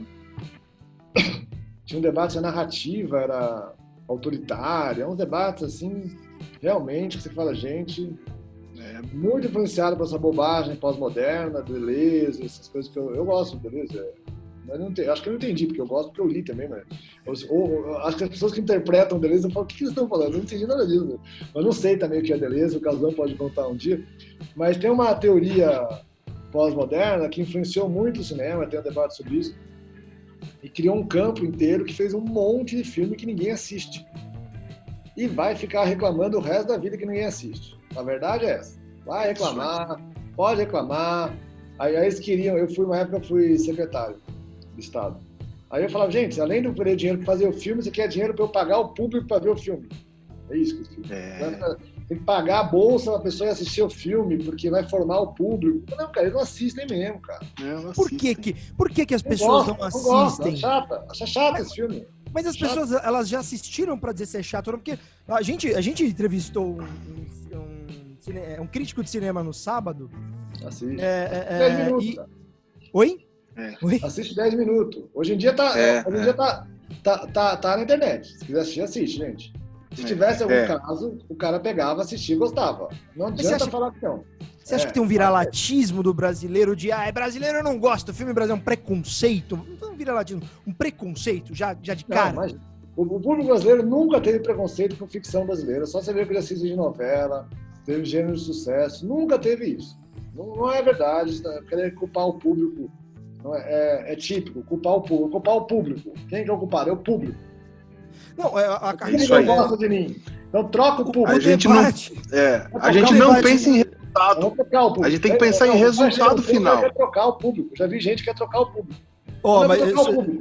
o. Vamos trocar o público. O público é o público. Eles existem, as pessoas. É isso aí. Ó, oh, mas a, a culpa não é, não é, ó, a culpa não é jogar a culpa no público, abrindo um debate aqui, polêmica. Não é publica, a, a culpa no público, mas vou dar um exemplo do que veio no sábado, e eu acho que isso é importante, eu acho que a gente tem que pensar em resultado sim, eu acho que tem um pouco do que o Casão, a gente conversa sobre isso, do que a gente já falou também, então, mas tem um ponto que eu concordo, cara, que eu ouvi é, é, na, na, na última entrevista que a gente fez e que eu concordo. Você tem o um filme brasileiro no cinema, aí você chega a um, um Vingadores, um, um, caminhão de dinheiro, toma 90% das salas de cinema do país. Como você vai competir com o filme brasileiro? Como tinha um filme que acho que era do Paulo Gustavo, que tava dando resultado. E falaram, tiraram. Falaram, vem o Avengers aqui, que é o. Quer dizer, como é que você vai competir mas é mais isso? legal de assistir. Mas não, é mais legal de assistir. É, é. Não, mas eu tô não, dizendo. É, ó, é assim, você realmente consegue... existe. É isso que eu falo. Entendeu? É a indústria. É o problema da indústria, não do público. Entende? Ou você não concorda? Não, é, é, uma coisa exclui a outra, né? Evidentemente existe isso que você falou, obviamente as campanhas de marketing, etc, etc. Existe isso, não estou longe de mim. O controle das salas. Eu sempre defendi que a gente tivesse é, cotas mesmo de espaço. É. Então, o, o, problema disso, por exemplo, na lei da TV Paga, Só gente analisar. É uma coisa. É foda dizer isso, gente. Mas onde tem cota, eu sou a favor. Mas a gente tem que ficar muito atento por prazo, medir resultado. Porque onde tem cota, você para de medir resultado. Aí você começa a fazer coisa que tanto faz o resultado ou não faz o resultado. Isso a médio prazo é uma tragédia. É uma tragédia. Gente, aí não adianta mais, porque vai ficando os públicos autistas. Interessante. Eu, eu não assisti tanto os filmes todos, né? Eu assisti até um, uns seis anos atrás, assim, eu assistia. Eu ia em festivais, assistia, parei de assistir. Mas assim, gente, as pessoas não querem assistir esses filmes. Lamento informar. Eu sei que é muito pesado dizer isso. Eu já, é, isso é um perigo dizer isso, cá entre nós. Porque você dizendo isso, você também não participa do grupo. Participando do grupo, você não ganha edital. Porque o edital era assim. Então é uma coisa muito complicada mesmo, né? Mas era uma coisa auto, autoavaliação. Uma categoria que quer se autoavaliar. Não permitir avaliação externa. Isso não existe, gente. As pessoas ainda acham que o Ministério da Cultura é um ministério para ajudar os artistas. O Ministério da Cultura não é para ajudar os artistas. O Ministério da Saúde não é para ajudar os médicos. Os médicos não decidem o que é. O Ministério da Saúde é para ajudar as pessoas que precisam de médicos, certo? Ninguém é, é meio óbvio isso. O da cultura não. A gente acha que é para ajudar o artista. Mas não é um outro mercado. O artista tem que ser ajudado, querido. O artista tem que estar servindo à sociedade. Mas, mas Eu, Eu ganhei pedrada na outra entrevista. Eu ganhei pedrada na outra Deixa- entrevista. deixa eu- eu falei a deixa eu mesma colocar coisa, aqui, ó. eu tomei pedrada. A, a gente tem no mundo, é- assim, é- eu acho que a gente tá falando de mercados diferentes. Tá falando do mercado da saúde, é, tem uma demanda, tem uma demanda. Você precisa do médico, você, você tem uma indústria, Eu é diferente. acho que- No mundo, é, é- é um debate aqui, tá trazendo um debate, são, são pontos de vista, acho que tá tudo bem. No mundo, Estados Unidos, você tem apoio da Casa Branca. então, vamos lá, vou até pegar um cigarro. Então. Não, tranquilo. Você tem apoio, você, você tem. é, é, no- nos países desenvolvidos, a indústria, na Europa, você tem fundos de bilhões, porque é uma indústria que ela precisa ser incentivada, porque não necessariamente a demanda ela, é- ela, é- ela, é- ela existe sozinha, como a saúde de uma pessoa. Existe uma outra realidade de indústria. E, se- e eu não estou falando isso do Brasil, eu estou falando do mundo. Todos os países, os, os desenvolvidos, os não desenvolvidos, os não desenvolvidos precisam mais. Agora, eu acho que. Fabrício, evidentemente, eu acho que tem que ter incentivo público maciço para o audiovisual. Maciço, É. não é pouco, não. É maciço. É política de Estado no nível americana, é a segunda economia dos Estados Unidos. Eu diria que é a economia mais importante dos Estados Unidos, apesar de ser a segunda, porque é ela que vende todos os produtos americanos. Então, além dela dar dinheiro em si, ela é a que vende todos os produtos. Então, para mim, eu tenho certeza absoluta que é a coisa mais importante, eu acho mesmo. Na verdade, eu acho que é, não tô, Sim, sim. eu sou da área não. Desde criança eu acho. Então, evidentemente, para mim é investimento maciço. Só que você não vai ter investimento maciço enquanto você não aceitar que tem que ter medição de resultado. Total. Pensar no final. Não, isso eu concordo, Não no concordo começo. totalmente. É dinheiro público, é compromisso público. Eu era secretário, tinha que ir lá conversar com a, com a presidente, lá a- na época da Casa Civil, com a Dilma. Tinha que ir lá pedir dinheiro para ela e pro Paulo Bernardo. Aí tinha que ir lá pedir dinheiro pros caras lá. Aqueles caras lá que eram do. Da, da, da grana. Eu tô pedindo dinheiro para o audiovisual brasileiro, tem que pedir dinheiro pros caras, né? Os caras Claro, lá, claro. dono do caixa, função do secretário, ninguém, não sei se as pessoas sabem disso, um secretário de um ministério porcaria como o Ministério da Cultura é arrancar dinheiro. Você tá lá para arrumar o dinheiro dos outros ministérios. Aí você vai lá medir, os caras falam, mas qual que é a medição? Ah, não pode ter medição, porque se eu fizer a medição, o artista fala que não pode medir ele, porque é uma obra de arte. Aí o cara quer pegar dinheiro falando que é indústria, querendo captar 20 milhões, e na hora de prestar conta ele fala que é arte. Amigo, se você quer captar dinheiro falando que é indústria, tem que prestar conta como indústria. Se você quer falar que é arte, pega pouquinho dinheiro e faz a arte que existe também. Sou a favor de filme barato, sou a favor. Mas são dois, duas políticas. Não dá para você pegar dinheiro falando que é indústria e depois querer prestar conta falando que é arte. Define, Agora, amigo. Tem, Define. tem, tem filmes correto com a- com o dinheiro que. público. Não, isso, isso eu, eu também penso que, que tem que ter uma medição, mas. E e a última pergunta desse tema, porque a gente tá com o tempo aqui O esgotando. artista quer receber, É. querem receber e não quer pensar Só- na venda. Só- só- é, é por- é porque tem um ponto que que de fato, você tem um, por exemplo, você precisa falar um, um filme da comunidade indígena XYZ, que é um filme ultra segmentado, mas que precisa ser feito. Esse filme não necessariamente vai dar resultado. Então você fala assim, pô, mas eu só vou dar dinheiro para quem dá resultado? Não pode. Talvez eu precise. E eu acho que, que a gente está num processo evolutivo. Você tem que ter ali uma fatia do bolo do audiovisual que vai para os filmes de resultado, que é o que o Casão tá falando, né, Casão? E, e, e- e- você, mas você precisa, e ao meu ver, isso aqui é uma opinião, você precisa ter uma fatia, mas isso aqui realmente vai para filmes que a gente precisa falar de comunidades, precisa falar de temas que Mas são uma mais fatia. segmentados. Sim, sim mas, Aí eu mas assino acho- embaixo. Mas, mas não é Uma o, fatia. o todo, o bolo todo não está só. Agora, não, eu, eu, eu, eu, eu discordo, eu acho que todo filme tem resultado, o resultado pode ser mais segmentado ou menos segmentado. Só isso. Existem públicos segmentados e públicos maiores, gente. É assim que funciona. Qualquer produto é assim, você vai lançar um produto, qualquer produto, você- qualquer coisa. É. Verdade, verdade, verdade. Agora, se É você não tem indústria. nenhum público, ou se o teu público é apenas a própria classe, como é nos festivais, isso é a forma do fracasso. gente. Isso. É a forma de autismo. eu só preciso do meu, notebook, ele não estava Em caindo. poucos anos, É isso aí. você vira autista. Você vira autista, você perde o contato com a plateia. Que a medição de sucesso não é mais o diálogo com alguma audiência. É, É, é é. o diálogo com a própria categoria. Isso é corporativismo. O nome disso é corporativismo. Aí é muito fácil destruir a classe assim. É muito fácil. Tanto que o cara vai lá e corta a nossa verba, não acontece nada, amigo. Verdade é Isso essa. aí. Não Porque a gente tá aconteceu falando nada. só com a gente, aí acaba que fica uma bolha e essa bolha não. não... Entende? Então, na, na hora da gente brigar, já recebeu com a dinheiro. gente, né? Gente, É, já Mas, recebemos dinheiro, tá tudo bem. E não Mas, é ó, só- é- só- Tá na época de falar isso, porque a gente vai ficar o resto da vida. Eu tenho medo de falar isso. Pra ser sincero, dá medo, porque. É, Não, é, e- também. Não, você não conhece o setor. É, o É. setor é bastante corporativista. Então, se você fala um negócio desse, você pode ser é, des- desconsiderado, porque aí eles mesmo avaliam. eles É isso. Então, fica um negócio que é uma alta avaliação, que isso não se faz. Não é assim que se faz política, de verdade. Agora, o Greenway, que é um cineasta super segmentado, que fazia filmes de artes plásticas, eu tive uma palestra com ele em Cuba, e um aluno perguntou para ele, falou, cara, como é que tu faz esses filmes? Filme do Greenway, eu não gosto, é chato. Filme de artes plásticas, estranho. Como é que tu dá dinheiro para esse cara? Ele falou, eu arrumei um distribuidor que achou fãs de mim em todos os lugares do mundo.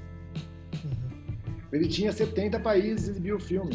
Então, esse, o ca- e o cara é um grande Não. artista. Então, Pensando é na venda. achar mercados segmentados. Não é o mesmo mercado. E a avaliação não pode ser apenas econômica. Existem produtos artísticos, etc. Prestígio, várias, várias avaliações que existem. Hoje em dia não é só econômica. A avaliação, por exemplo, do- de um player hoje em dia é de fãs. Agora você pode fazer algo segmentado que tenha fãs. Fidelize pequenas audiências, naquelas pequenas Mesmo que pequena, né? Audiência, mas tenha, né? Você não tem nada. Você não tem nada, às vezes. Você não tem nada. Não tem nada. É, você falou caso de índio, eu sempre lembro de um caso que é assim, por que, que todo filme de índio tem que ser denúncia da... Eu sou muito amigo de índio, eu ando bastante com índio. Por que, que tem que ser sempre denúncia da questão do índio? Índio não aguenta mais ver denúncia da questão do índio. Índio, você acha que quer ver denúncia? Eu vou ficar aqui fazendo um filme, eu vou ter que ver filme sobre a como o cinema brasileiro tá difícil fazer cinema no Brasil. É a mesma coisa. Você acha de é. verdade que eu vou ver um filme, uma coisa que eu já sei? É. Então, É. nem o índio quer ver o Tem filme tanto sobre índio. ensinamento lá, é que né? não é um filme Maravilhoso. do ensinamento índio. maravilhoso. é índio, né? Da cosmovisão indígena. É. Influenciar minha mãe, influenciar todo mundo. Não, fazer É. filme para denunciar o problema da minha. Tudo bem, gente, mas assim, ninguém. Um ou outro, mas todos os filmes são sobre isso, todos. Todos os Sim, filmes sobre sim, sim. índios são denunciando o problema do índio. Ah, gente, não é possível. Você não tem um filme mostrando os índios se divertindo, como é que índio namora, não tem nada. Ah, Legal isso, hein? Isso aí, eu- eu tô Parece que o índio sempre está reclamando da- do problema do índio.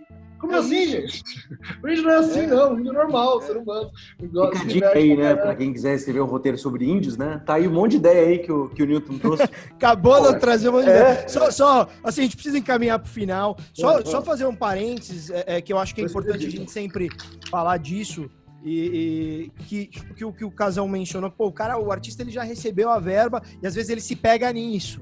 É, é, ao mesmo tempo, fazendo um contraponto, o Casão, a tua fala, mas não discordando, acho que não podemos só se apegar no recebemos e, e, e tá bom o que ia acontecer com o filme. né?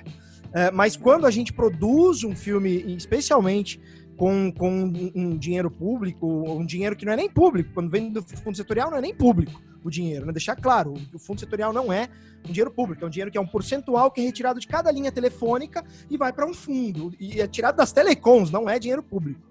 Mas Olha, quando a produção acontece, segundo o estudo da FGV, a cada real que vem desse fundo, a gente dá pro Estado 1,70.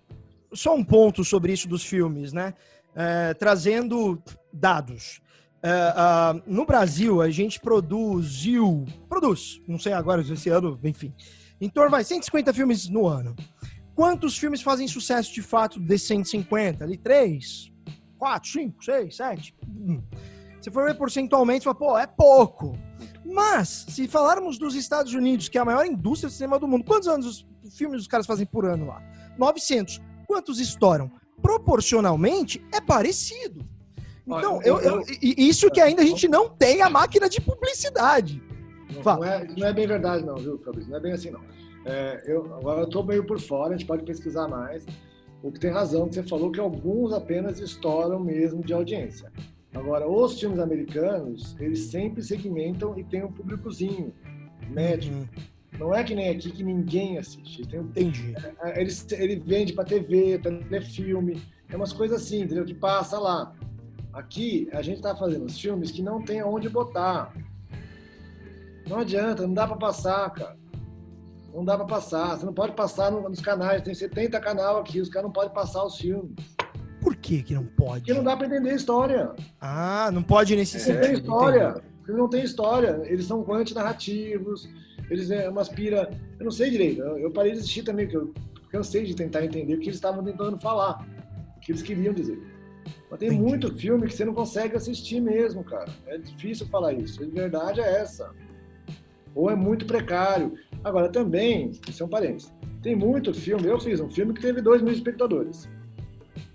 É um fiasco. Qual, qual filme? O Magal e os Formigas. Ah, o Magal é maravilhoso. Você me desculpa, mas é maravilhoso. Eu adoro esse filme, cara. Eu te falei legal. isso Ah, já. Você adorou esse filme, é verdade. Assistam Magal. Incrível. É, é muito gostoso assistir esse filme. É um filme fofo, é um filme pensado para um público segmentado. Então tem bastante filme brasileiro também assim. Esses filmes que eu acho que a gente tem que recuperar. Que são filmes, tem um monte, assim, conheço vários também. Eu diria até metade, metade. Então tem uma parte do cinema que é assim. Agora, esses filmes que são assim, tipo Magal, eles aí sim eu acho que são foda, porque eles não têm é, festival, porque eles não dialogam com a linguagem do festival, porque eles não têm essa pretensão de ser gênio, não tem essa pretensão, é só falar com um público específico, ser uma coisa ali, passar uma mensagem, de uma forma lúdica e tal. Mas não é um filme que quer ser um filme de arte que vai mudar o planeta. Então eles não ganham festival e também não tem é, aonde botar. É o filme médio. Esse filme é a tendência. Agora, que o que os canais querem, que a Netflix quer, é filme assim, cara. Filme barato, que vai lá, pega um públicozinho, uma comédia romântica funcional, filme de terror Lá, legal, lá, né? que dialoga com, com o gênero, se posiciona ali. Mas normal, assim, entendeu? Uhum. Sem- aí algum desses pode virar um sucesso, assim. Sempre acontece isso. Você nunca sabe qual que é. Mas o normal, isso já teve no cinema brasileiro, gente. Na, na, na porno chanchada, na verdade, o termo era certo era cinema erótico paulista. Teve a porno chanchada carioca, que era mais porno chanchada, e o cinema erótico paulista, que era da Boca do Lixo. Na Boca do Lixo, os filmes tinham público. E tem filmes muito legais, estão filmes médios. A gente fica Entendi. com preconceito, porque tecnicamente eles não eram bons, tinha problema de luz, problema de som, porque eles faziam com muito pouco dinheiro em uma semana. Os filmes eram feitos a custo zero.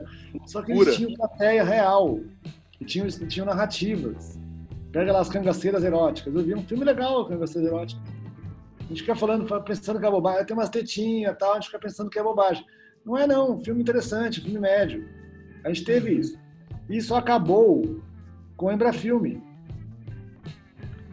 Tem na história do cinema brasileiro, tem que estudar a história direito, gente. Acabou aí, Embrafilme. A Embrafilme gerou concorrência desleal.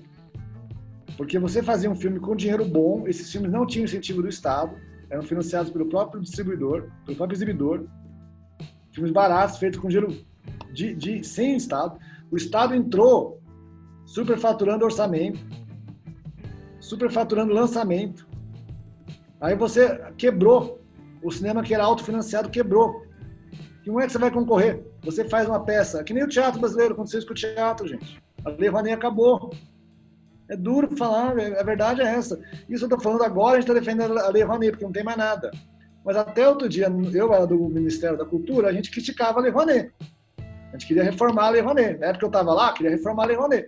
Por causa disso. Porque a Lei Rouanet inviabilizou o teatro com incentivo. O que, que acontece? Só quem tem patrocínio, que é, o, quem é amigo dos diretores de marketing, consegue dinheiro e consegue 10 milhões. Aí o cara consegue 10 milhões para fazer uma peça. Como é que você vai concorrer com ele? Você que fez uma peça com dinheiro bom, 100 mil real, no teu bolso, não consegue concorrer. Você fracassa todas as iniciativas privadas.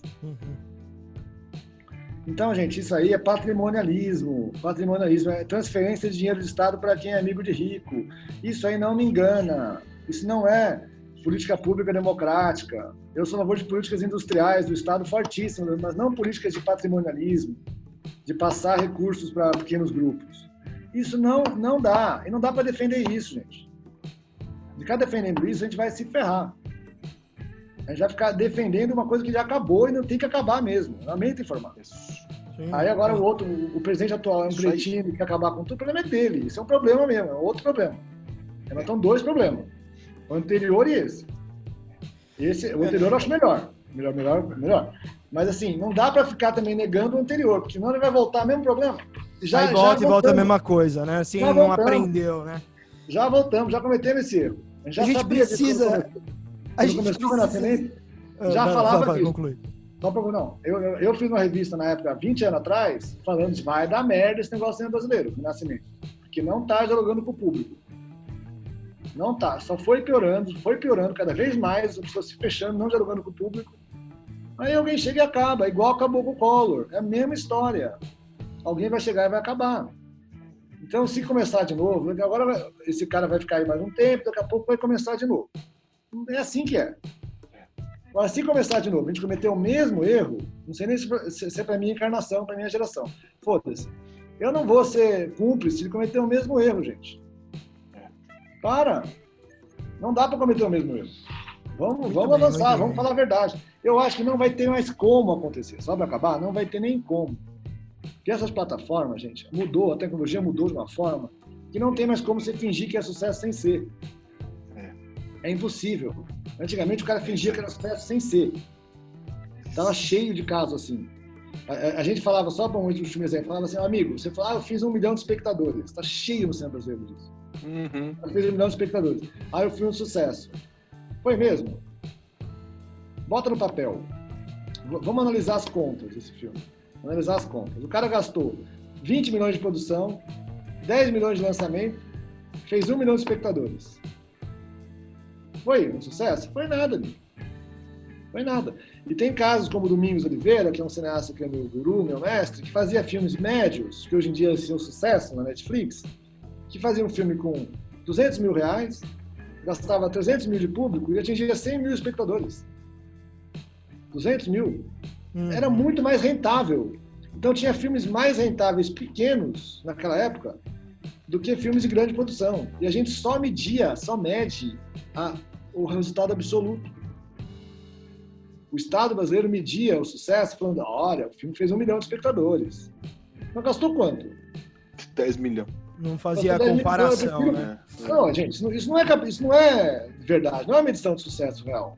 Então, se a gente medisse sucesso de forma real, a, a gente cair nesse papo, só fica girando essa dicotomia entre os- o rico que quer fazer o filme que ele quer, gastando 500 milhões, ele faz um milhão que é um fracasso e fala que foi um sucesso, que fala o filme comercial, e, o- e o- e os molequinhos que faz filme que ninguém assiste e ganha festival. Como de conta, os dois são fracassos, gente. A verdade é essa. Eu, eu, eu- eu- A gente tem que medir o sucesso de verdade. Precisa. Não é tão difícil, cara. Só para acabar, eu É, falar. é. É medir, não precisa nem botar depois. É medir o lucro. Não é difícil, gente. É qualquer Isso, negócio é isso. igual. Assina política embaixo de industrial. tudo. Qualquer negócio é igual. Política Assina industrial. super embaixo. Política industrial. Política industrial você mede o quê? A rentabilidade. Você não mede quanto você. Aí eu vendi 100 marmitas. Mas tá bom, você gastou 500 mil de campanha, velho. É uma bosta. Se você vender 100 marmitas sem gastar nada, você arrasou. É igual. É tudo igual. Não é difícil. Se você fizer uma medição de verdade, você convence o Estado brasileiro a dar o dinheiro, gente. Aparece capitalista, aparece tudo. É. Então não adianta culpar, não. Acho que tem que começar na, na cabeça da gente mesmo. Parar de cair É isso aí. de vigário. Parar de ficar defendendo o rico que está explorando a gente, parando com o nosso cinema. É isso Juiz aí. patrimonialista, que está É isso aí. impedindo a criatividade brasileira de acontecer, para manter privilégios de poucos amigos. Isso. É um Brasil baseado nisso, querido. Não deixe isso.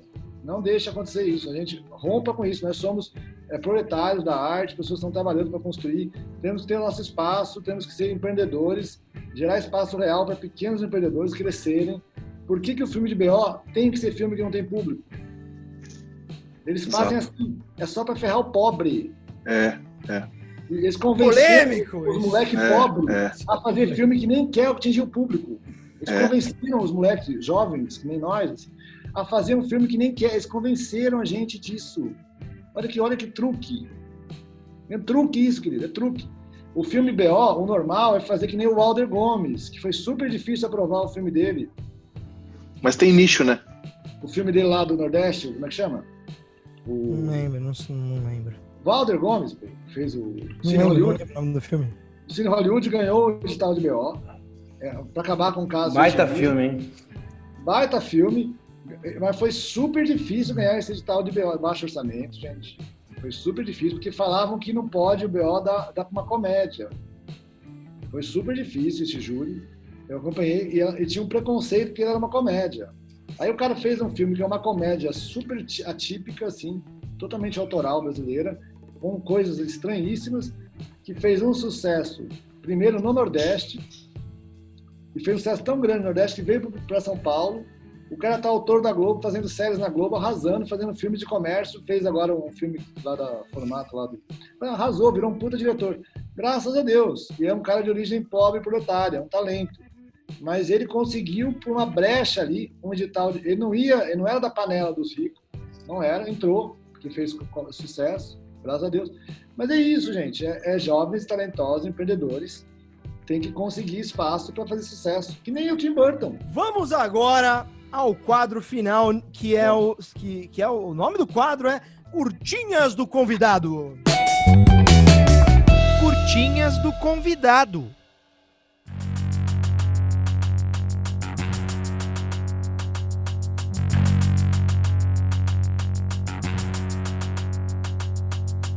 Muito bem. Newton Canito, o, o Curtinhas do Convidado é simples. Eu te faço uma pergunta, você responde em uma palavra é, sobre a sua opinião. É, é, é simples, é, você vai ver que é bem tranquilo. Vamos lá. É, três filmes brasileiros favoritos. Cidade de Deus, Feminices, Como era gostoso o meu francês. Três filmes não brasileiros favoritos. A Viagem do Capitão Tornado,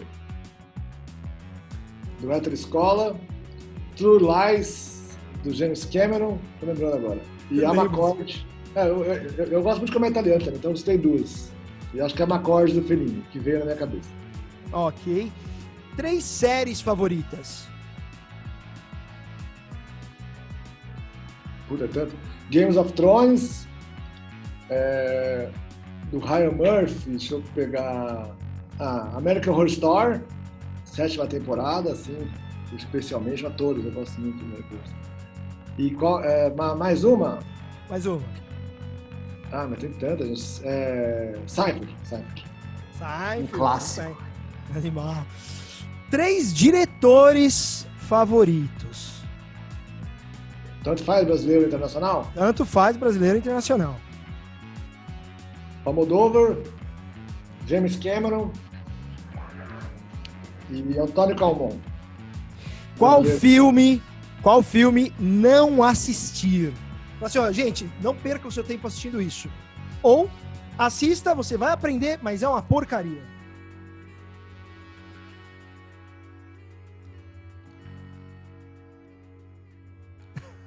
Sacanagem, hein?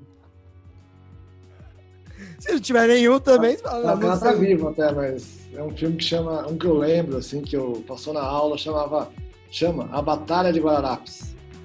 Ok, ok. Paulo Thiago, é bem ruim, isso é difícil. Cara, quais são os três países com as melhores produções? Os três países que você vai pôr nesse, esse país realmente eu, eu cons- cos- costumo consumir e gosto da produção desses países. Estados Unidos, Coreia e Espanha. Que filme que a pessoa, agora é a última, a pessoa desliga o podcast e vai assistir? Qual filme? Magal e os Formigas. Propaganda. Curtinhas do convidado. Casão, considerações finais. Ah, só gratidão, né? Só gratidão, só gratidão. Que a você... gente ganhou muitos presentes aqui hoje. O público, a gente, ganhou muitos presentes hoje. Ah, Meio cabeça também, né, galera? Desculpa aí, foi meio cabeça aí. Não, se- foi maravilhoso. Gugão, seus, suas considerações finais. Pô, tá, foi maravilhoso mesmo. Eu conhecia, conhecia o trabalho do Newton indiretamente, né? De, da série, das séries que ele fez, 9mm, o, o Brother, enfim, todos os, o, o que ele tinha feito antes, assim, mas hoje eu tive a chance de ver mais de perto e entender muita outra coisa com outro olhar, assim, totalmente diferente. E só demais, cara. Prazer, obrigado, Newton. Valeu mesmo. Obrigado a você, obrigado aí. Desculpa, falei muito. Então, despede aí da galera, suas palavras finais. Ah, gratidão, então, eu me sinto em casa aqui, acabei falando mais do que eu deveria. Hoje foi uma delícia, velho. Espero que tudo bem. Não, não só o tempo, assim, questões aí meio complexas né, de debater. É, e é uma, são questões que às vezes as pessoas podem. Eu só eu vou dizer o seguinte, assim, para todo mundo, assim, né? É, como eu disse, eu tenho certeza absoluta do talento de muita, muitos artistas brasileiros. Assim. Eu- eu- e eu fico às vezes até triste de algum probleminha pequeno nosso que eu já tive, eu tenho, a gente travar e perder oportunidades, assim, a oportunidade nossa é muito maior, é muito maior do que nós imaginamos. gente. A oportunidade que nós temos hoje no mundo com essas plataformas é você fazer obras que circulam o mundo todo. Isso significa um sucesso imenso para você, um sucesso que você nem imagina que pode existir, como eu falei. E não só significa isso, significa você poder realmente mudar a visão de mundo do planeta todo. A gente pode influenciar o mundo todo com valores mais humanos, mais lúdicos, mais divertidos. Para isso, só precisamos só se libertar um pouco desse desespero que nós temos.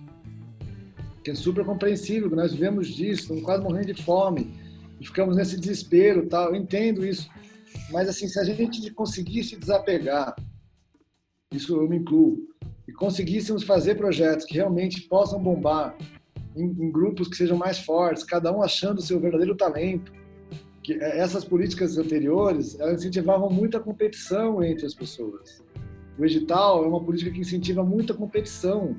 Ou eu ganho ou você ganha o tempo todo. Competição, competição, competição. É o tempo todo perdendo edital, ganhando edital. É um cansativo. Sabe? É um negócio cansativo. A gente pode fazer associações e fazer coisas que vão dar muito certo, achando o talento de cada um. É só realmente parar com essa mania. Tem gente que tem talento um pouco mais para produção, vai fazer produção mesmo. O outro é som, é direção, figurinista, tem tanta coisa, gente. Um filme pode, um filme que fizer sucesso, um filme Muda a vida da pessoa, muda a vida do, da- do país. do país. O Cidade de Deus mudou a vida do nosso país. Tropa, né? Tropa muda, muda a vida do, do país inteiro, muda a vida de uma sociedade, muda a vida da nossa indústria. Então não, não, não precisa dessa competição entre nós. Ah, ah, É importante a gente realmente conseguir se unir e aproveitar o talento de cada um, que a gente sabe que tem, para fazer coisas que realmente influenciam o mundo e dê muita prosperidade para o nosso povo e para o resto. É possível, nunca, nunca antes foi tão possível. Então é a hora realmente da união, da gente conseguir se juntar e fazer uma coisa legal. Muito bem, este foi Newton Canito. Newton, muito obrigado.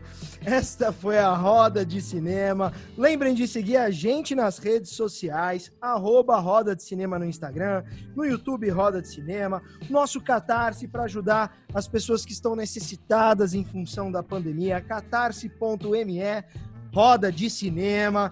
Na bancada, Hugo, Educazão, muito obrigado a todos vocês. A gente se vê na próxima edição do Roda de Cinema. Um forte abraço, um beijo, outro e fui! Valeu, galera.